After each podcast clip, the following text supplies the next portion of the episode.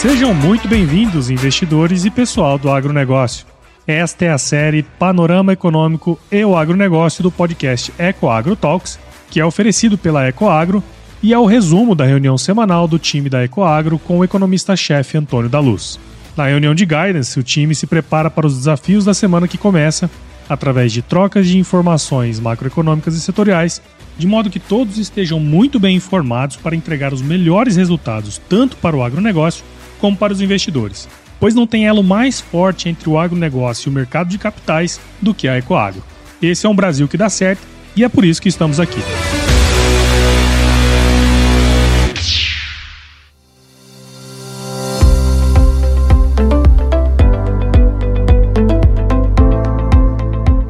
Investidores! Olá, pessoal do agronegócio! Que bom que vocês estão conosco aqui na nossa reunião de guidance nessa semana turbulentíssima. Semana essa que começa no dia 20 de março e termina dia 24 de março de 2023. Então, que bom que você está aqui, porque essa semana promete fortes emoções e eu vou tentar, na medida do possível, trazer aqui o, as razões pelas quais o mundo deverá ser sacudido essa semana, assim como o foi na semana passada, porque, enfim, na nossa reunião de guidance nós não, não nós sempre procuramos aprofundar mais os assuntos e trazer para você o entendimento do que está acontecendo de modo que você possa tomar suas melhores decisões, possa enxergar o cenário de maneira mais clara e com isso se posicionar da maneira mais correta.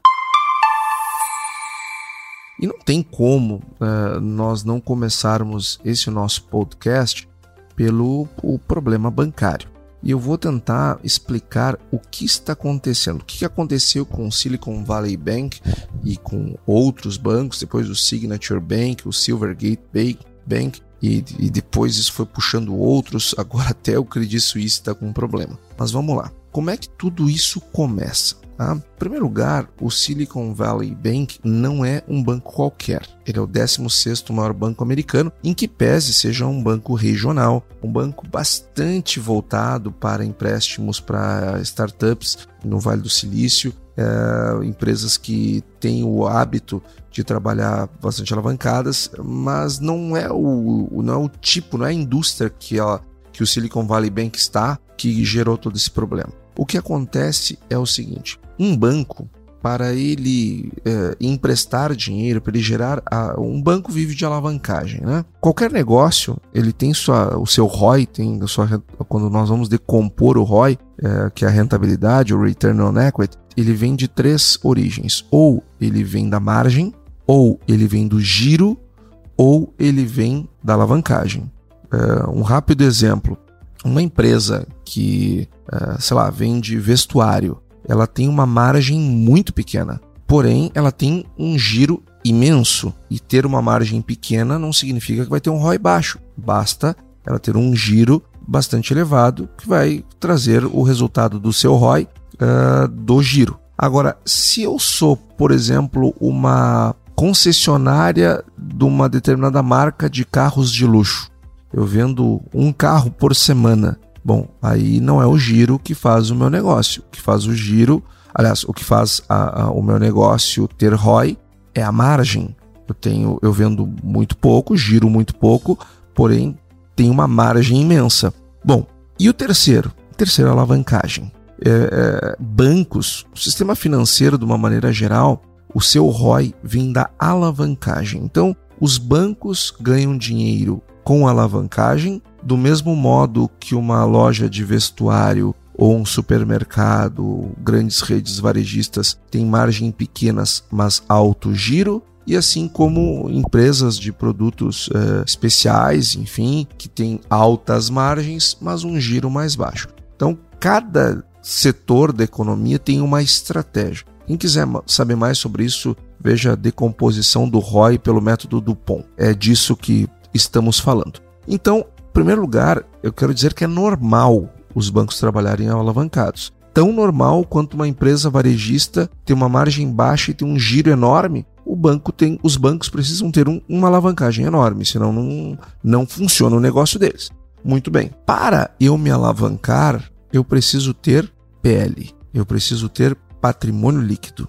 Se eu tenho um PL uh, eh, elevado, eu consigo me alavancar mais. Se eu tenho um, um, um, PL baixo, eu vou me alavancar menos. Então, ter um, um PL mínimo, um PL mínimo, é, que me garanta determin, um determinado nível de liquidez vai me permitir atingir a alavancagem que eu necessito para atuar na determinada indústria, na, na determinada região, determinado país, enfim, ou globalmente. Tudo vai depender do patrimônio do banco, do patrimônio líquido do banco. E esses patrimônios líquidos, principalmente, ele é composto por títulos públicos que são, é, via de regra, os títulos mais seguros de uma economia são os títulos públicos. E, e nós temos duas classes de estratégias com títulos públicos dentro do patrimônio líquido. A primeira classe são aqueles títulos que eu tenho na minha carteira, tá lá no meu patrimônio líquido,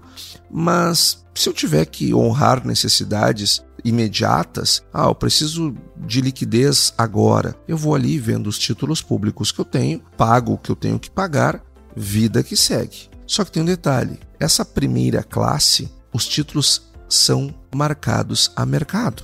Por quê? Porque eu posso me desfazer deles a qualquer momento e são marcados a mercado. Se eu passo um ano, dois, dez, com uma taxa de juro de 0,25, 0,5, essa minha marcação a mercado ela vai sofrer muito pouca diferença. Agora, se eu tenho uma variação forte na taxa de juros, aí essa marcação a mercado ela vai ser bem mais importante. A segunda classe de títulos são aqueles títulos que são guardados para o capital mínimo do banco, ou seja, eles são construídos para não serem vendidos. E estes títulos, então, se eu tenho um título de mil dólares que lá no vencimento, daqui 10 anos, é, aliás, daqui 10 anos eu vou receber mil dólares por ele. Bom, então eu, eu não vou ter uma marcação a mercado, eu vou ter uma marcação na curva. Por quê? Porque eu vou segurar, eu vou segurar esse título até o dia do vencimento. Então eles são a, a minha segunda classe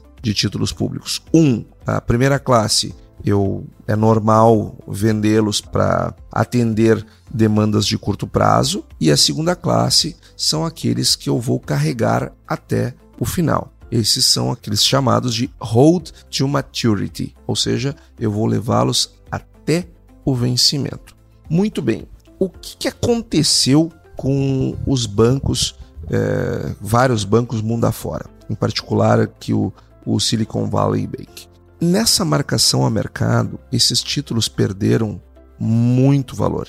Porque veja, os Estados Unidos saiu de uma taxa de juros muito baixa e foi subindo 0,25, 0,50, 0,75, 1, é, 1,5 e assim por diante. Né? Nós fomos subindo lá de meio e meio ponto percentual. Na verdade, não foi 0,25 início, foi, já começou em meio, é, meio por cento e assim por diante. Falamos bastante disso em episódios anteriores, lá quando começou a curva de juros a empinar. Então, o que, que acontece? Faça essa conta comigo. Eu até fiz a conta formalmente aqui, uh, mas você me acompanha. Imagina um título público que eu tenho na minha primeira classe, ou seja, eu posso vendê-lo a qualquer momento para enfrentar uh, uma necessidade de curto prazo. Imagine um título de 10 anos, que daqui 10 anos eu vou receber mil dólares. Se eu tenho uma taxa de juros, um Fed Funds, de 0,5% ao ano, e eu estou há 10 anos de receber esse dinheiro, se eu quiser vender o meu título, ele tem um valor de face de 951 dólares. É isso que o meu título vale hoje, marcado a mercado. Por quê? Porque é é, se eu botar 0,5% ao ano nesses 951, eu vou chegar lá nos mil dólares daqui a 10 anos. Então, se meu título, sem ágio ou deságio, ele tem marcado a mercado, vale 951 dólares. Tem um desconto aqui então de 49 dólares. Estou redondando, tirando centavos para ficar mais fácil. Só que se os juros subirem para 5% ao ano, ou seja, de 0,5% ao ano para 5% ao ano, esse mesmo título marcado a mercado, ele não vai valer 951, ele vai valer 614 reais. Ou seja, eu vou ter uma perda de 35%. E se eu tenho uma perda de 35% no valor dos meus títulos, o que, que eu preciso fazer? Reportar essa redução do patrimônio líquido na minha contabilidade para os investidores. Eu preciso botar isso no balanço. Eu preciso colocar essa redução de patrimônio líquido. Preciso informar o mercado e os acionistas que o meu patrimônio líquido caiu 35%. Aqui no meu exemplo, tá? De sair de 0,5% para 5%, eu diminuo o valor do, dos títulos públicos que eu possuo em 35%. E se eu vendê-los, e é normal vender, porque eu estou lidando com títulos de primeira classe, ou seja, eles estão lá para serem vendidos caso eu necessite. Ao vendê-los, eu exerço um prejuízo de 35%. Então, o que, que acontece? O pessoal do Silicon Valley, do, do, do, do Silvergate, é, do First Bank, esse pessoal segurou esses títulos por muito tempo e tiveram que reportar uh, esses prejuízos no balanço eles deveriam. Todo mundo sabia que que a curva de juros dos Estados Unidos ia aumentar e aumentar bastante. Então, por que, que eles seguraram tanto tempo? Né? Essa é uma, é uma dúvida. Não sei, não sei explicar o porquê. É, só falando com eles para saber. Agora, tudo indica que houve uma certa barbeiragem na gestão. Agora, inegavelmente, mesmo uma gestão bastante cautelosa, ela geraria problema, porque é muita diferença. E o americano ele não está acostumado com uma arrancada é, tão forte, tão abrupta é, da taxa de juros como se viu. E há uma geração né, de novos profissionais aí atuando no mercado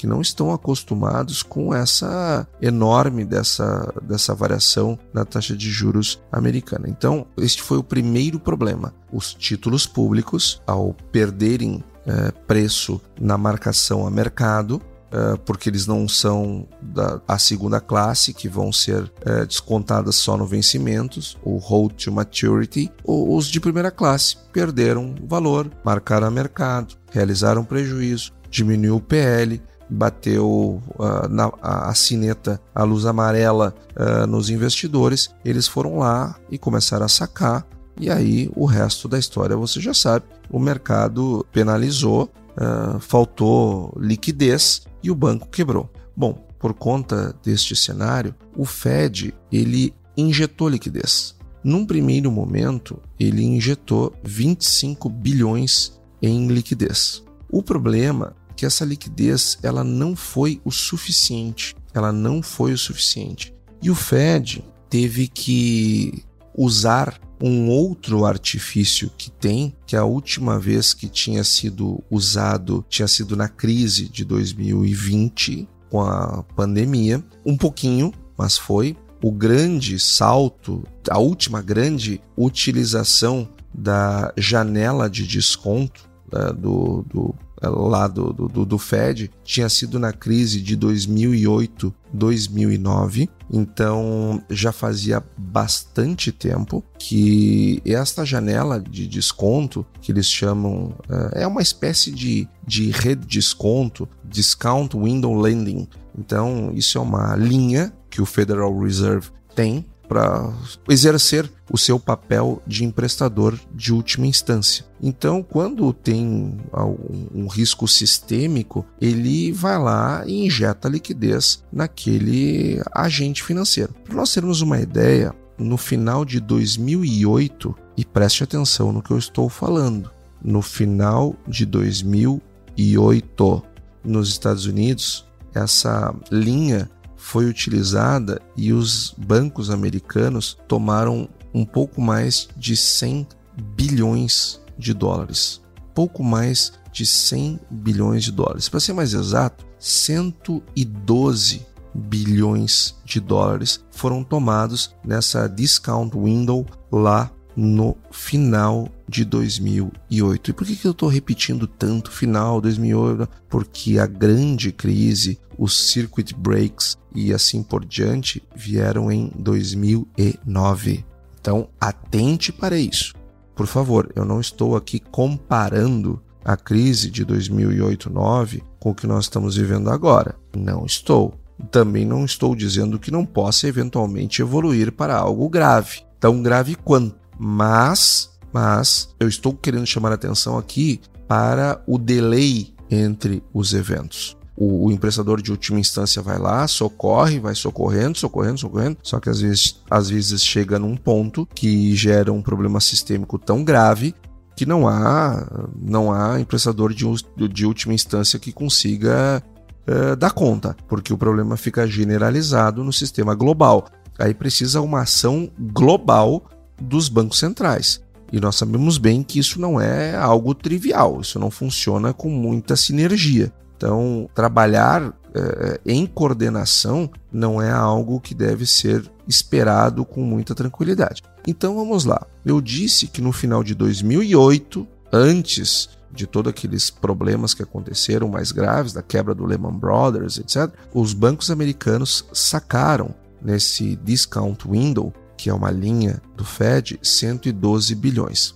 Sabe quanto é que os bancos americanos sacaram agora na semana passada, num único dia? 152,9 bilhões dessa linha do Fed.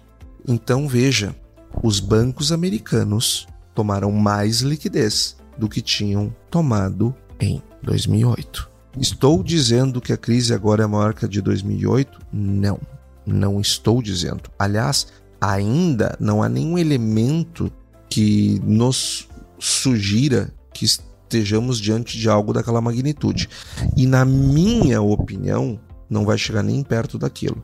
Essa, aliás, na minha opinião, não. No meu palpite. Porque quando a gente não tem dado, a única coisa que temos são palpites. No meu sentimento, meu sentimento é que não chegaremos nesse ponto, certo? Mas eu não posso, eu não posso achar que tá tudo bem quando os bancos vão lá e tiram 152,9 bilhões, sendo que os 25 daquela outra linha de socorro já tinham sido todo tomado e mais recursos foram tomados em outras modalidades e hoje a liquidez já chega, o apoio em liquidez, a ajuda já chega em 300 bilhões de dólares. Então nós não estamos lidando com pouca coisa. Pode ser que seja o suficiente, que as coisas se organizem e que a partir de agora não tenhamos mais nenhum problema. Porém, a conta está bastante elevada e não dá para brincar com o que estamos vendo. Então nós tivemos aqueles 25 bilhões, depois tivemos mais de 152, depois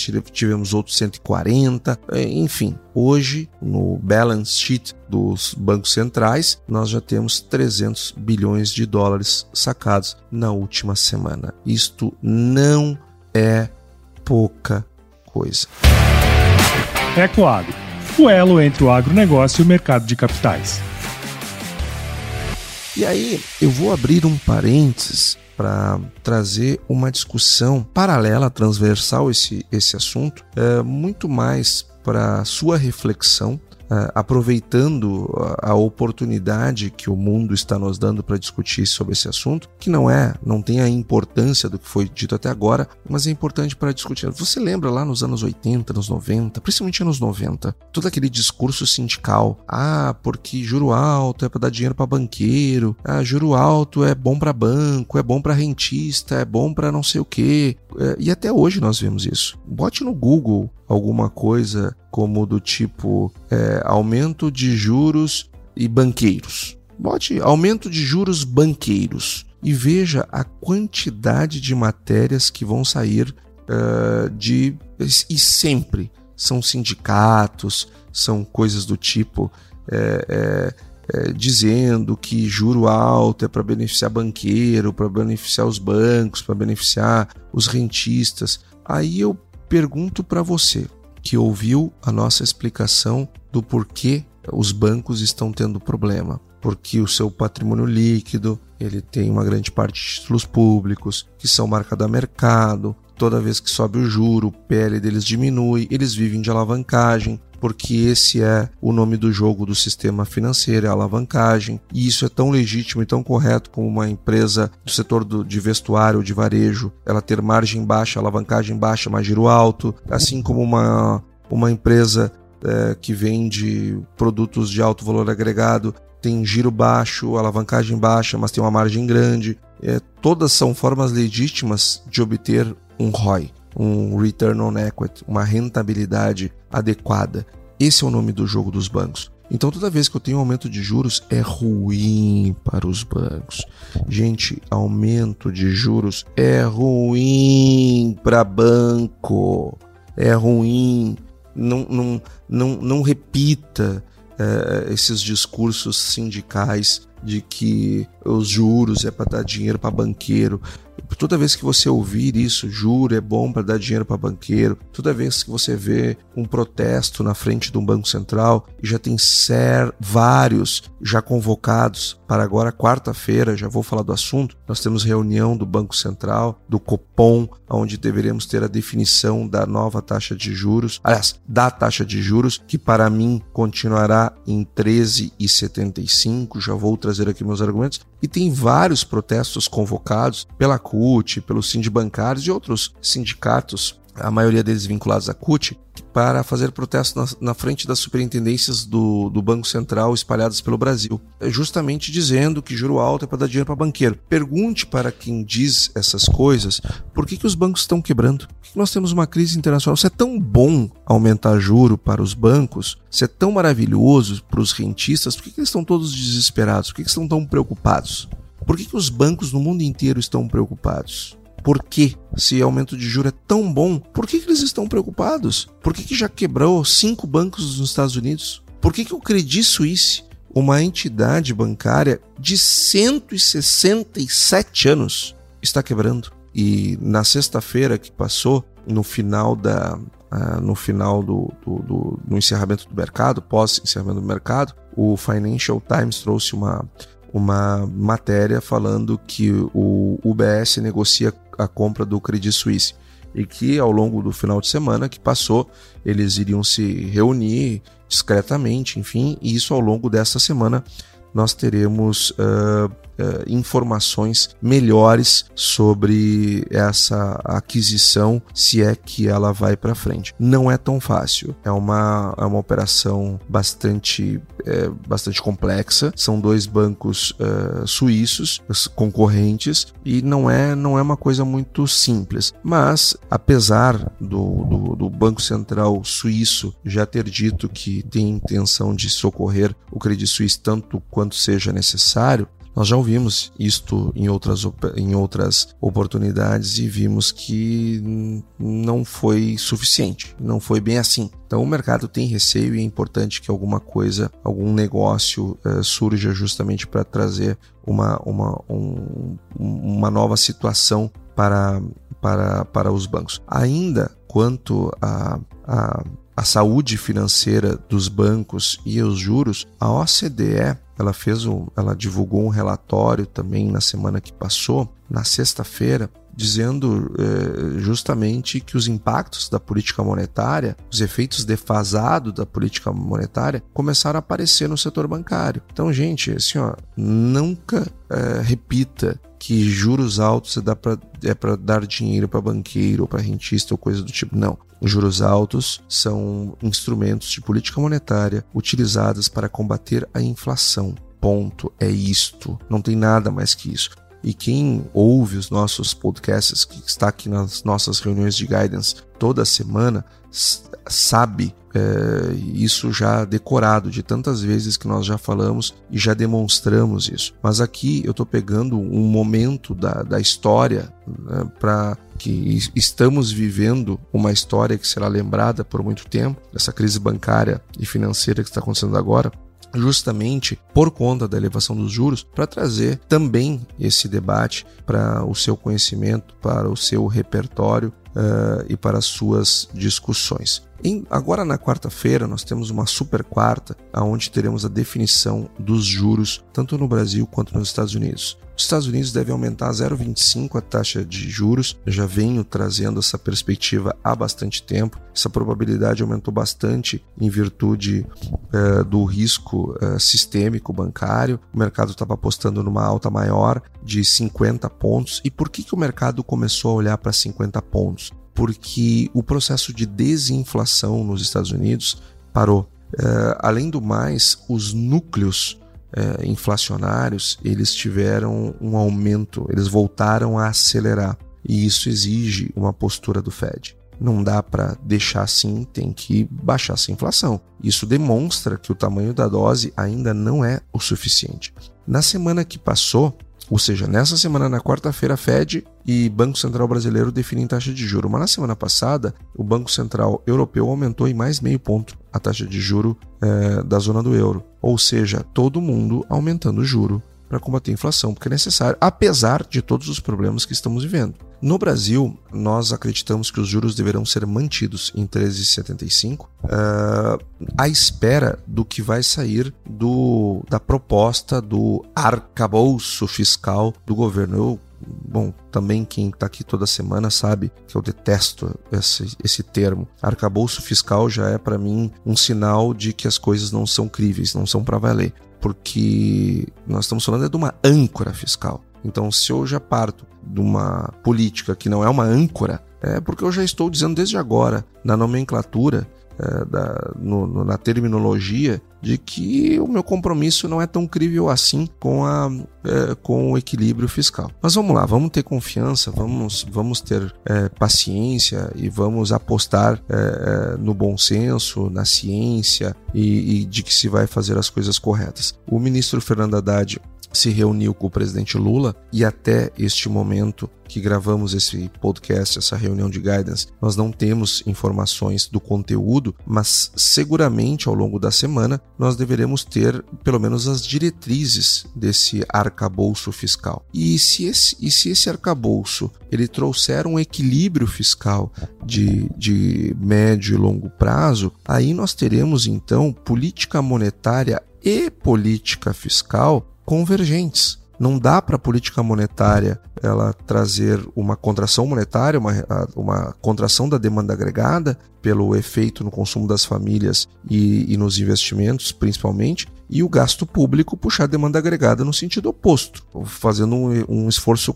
um, e efeito contraproducente. Não dá. Agora, se nós tivermos uma proposta de equilíbrio fiscal vindo do arcabouço fiscal que sinalize para uma política fiscal coerente e na mesma direção da monetária, bom, aí nós vamos ver a inflação no Brasil eh, voltar a desinflacionar, a economia brasileira voltar a desinflacionar, e nós vamos ver, temos a tendência, né, de ver uma, uma ancoragem da, das expectativas nos horizontes relevantes. Então, uma vez isso acontecendo, o Banco Central tem espaço para baixar juro. Então, se vier um arcabouço fiscal bastante robusto, ah, bom, aí nós podemos voltar a sonhar e a, e a imaginar uma redução de juros mais eh, contundente ainda em 2023. Então, é porque do contrário, fica muito pouco espaço. Então, muita atenção investidor, muita atenção operador do agronegócio na nossa nessa nossa semana com as diretrizes do novo arcabouço fiscal, porque a queda da taxa de juros no Brasil depende muito de um equilíbrio fiscal. Lembrando, economia é igual um cubo mágico. Não adianta eu tornar uma face uh, completa e aí então tentar resolver as demais faces. Não, aí eu vou desmontar o que eu tinha montado. Para montar um cubo mágico, eu preciso fazer movimentos simultâneos que fazem com que todas as faces se alinhem simultaneamente. Então, em economia não é muito diferente. O nível de juros ele serve para combater a inflação, mas ele tem efeitos é, sobre a política, sobre, sobre o desempenho econômico, sobre a saúde do sistema financeiro. Nós temos que achar uma dose que se preste termos uh, política fiscal e monetária indo na mesma direção. Então, será uma semana de, na minha opinião, de Selic mantida, de Fed elevando 0,25 uh, pontos, uh, 25 bips, e protestos contra o Banco Central uh, e os ouvintes do podcast dizendo para o pessoal que está na frente dos bancos centrais, das superintendências estaduais, nas, as, as sucursais estaduais do Banco Central, dizendo para o pessoal do protesto sai daí porque juro não é para dar dinheiro para banqueiro, porque se fosse os bancos não estariam quebrando por conta do aumento da taxa de juro, como nós mostramos lá no início.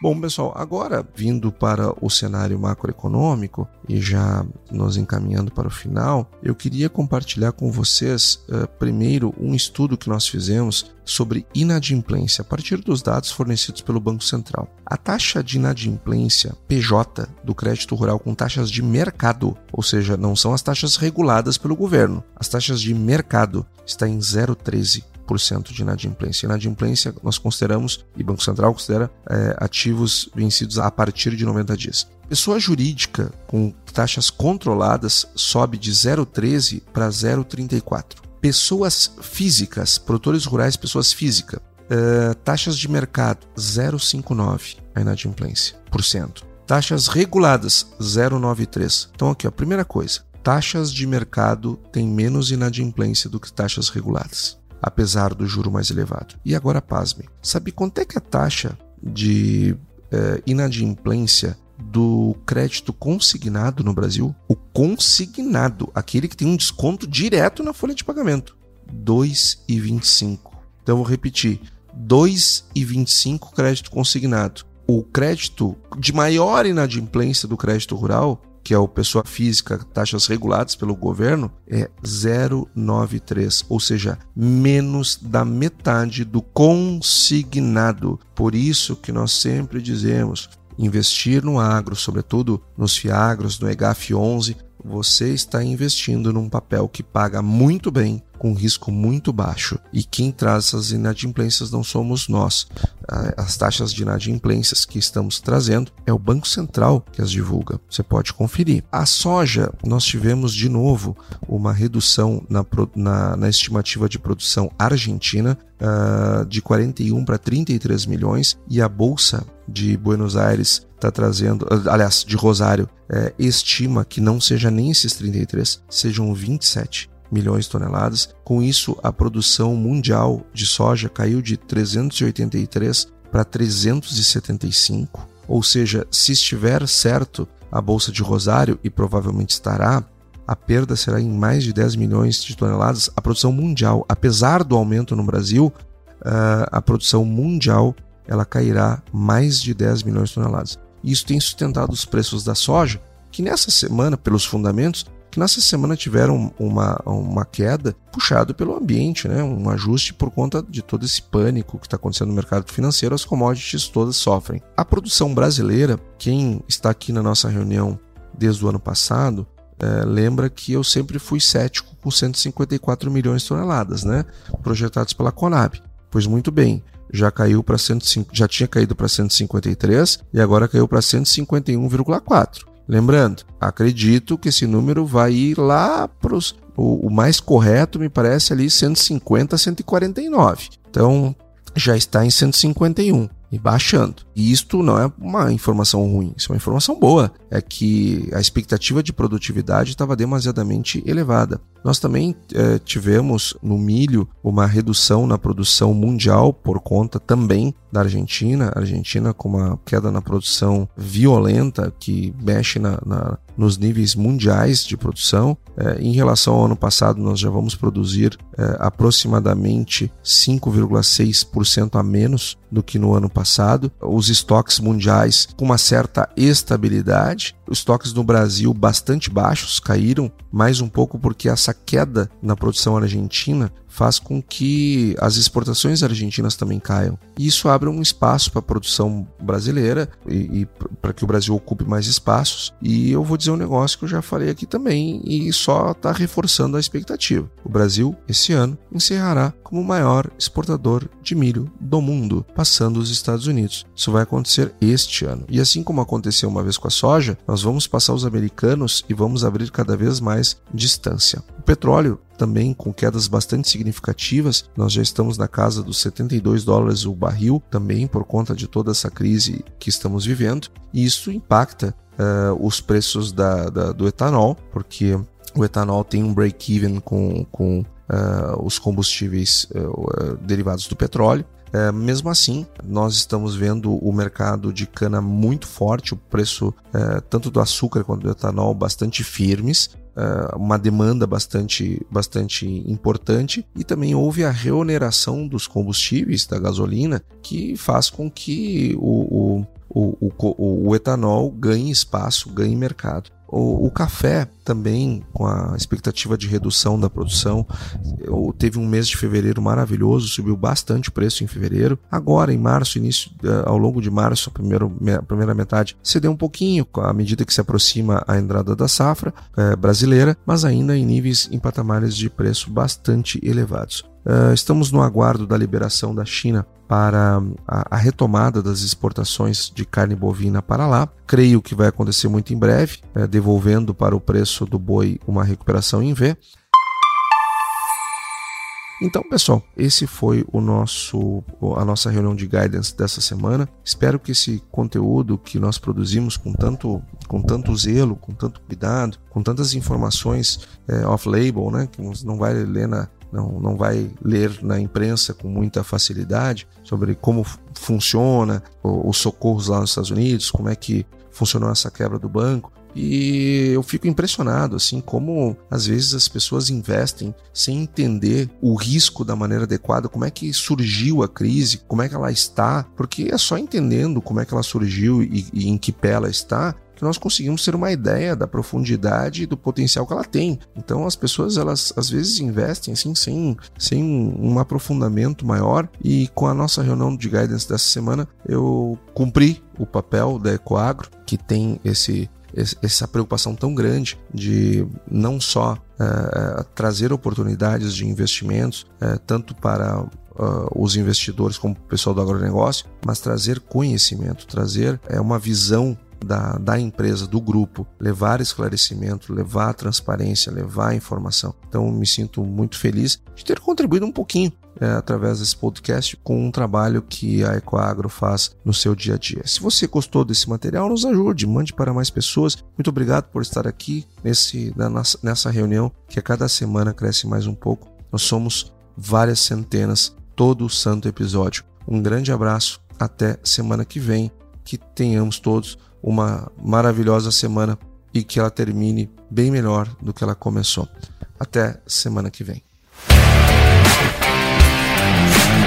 E aí, você gostou desse podcast? Se gostou, considere compartilhar este episódio com alguma pessoa que irá se beneficiar deste conteúdo e nos ajude a alcançar mais pessoas. O roteiro e apresentação deste episódio foi do economista-chefe da Ecoagro, Antônio da Luz, a produção do Agro Resenha e a edição do Senhor A. Saiba mais sobre a Ecoagro em www.ecoagro.agr.br. Ecoagro, o elo entre o agronegócio e o mercado de capitais.